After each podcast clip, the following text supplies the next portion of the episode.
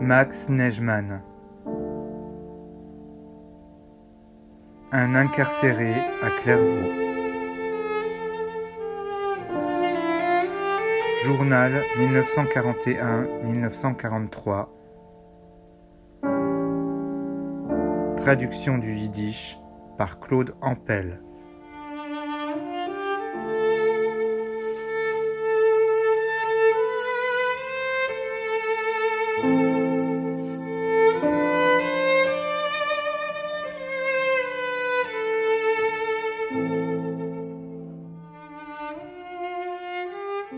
Mardi, nous avons eu les sardines, et comme d'habitude, Ramona, sans argent, n'a pu en acheter. Les jours à venir vont décider de sa mort. Il ne lui restait ici que cinq jours.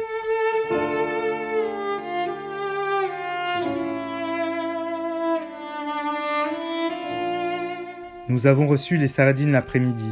Je les ai lavées et mangées après avoir retiré les têtes.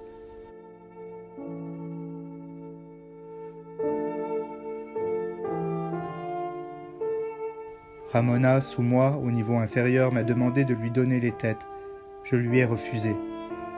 Mais il était tellement collé à moi que, voulant m'en débarrasser, j'ai fini par les lui donner.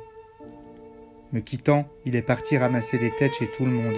Il devait en avoir entre 5 et 6 kilos. Il a englouti tout ça sans pain, sans rien.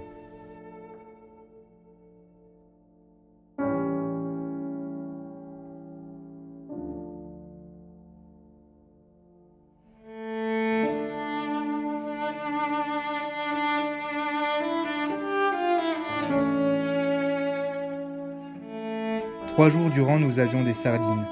Il ne nous écoutait pas alors que nous le disputions. Il s'est à nouveau empiffré de saleté. Sa réponse était J'ai faim, et si je le pouvais, je mangerais des pierres.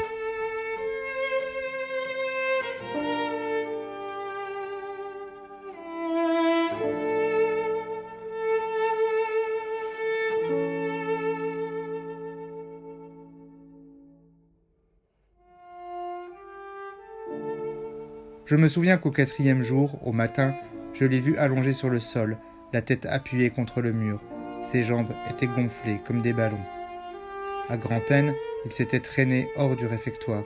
Ses jambes ne voulaient plus le porter. Sous sa peau brunnie par le soleil, on voyait son visage blêmir. Ses yeux bridés de tartare brillaient de fièvre.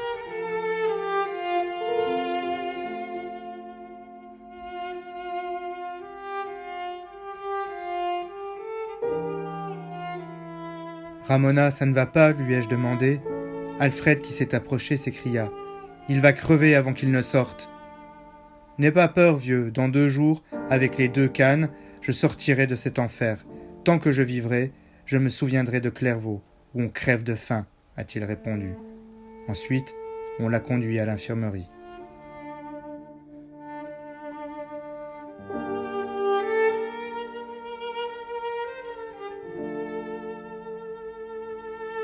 Trois jours plus tard, la nouvelle s'est propagée dans la cour.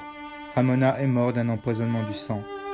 Toutes les choses qu'il avait mangées, et en particulier les têtes de sardines, ont empoisonné le sang, deux jours avant de retrouver la liberté.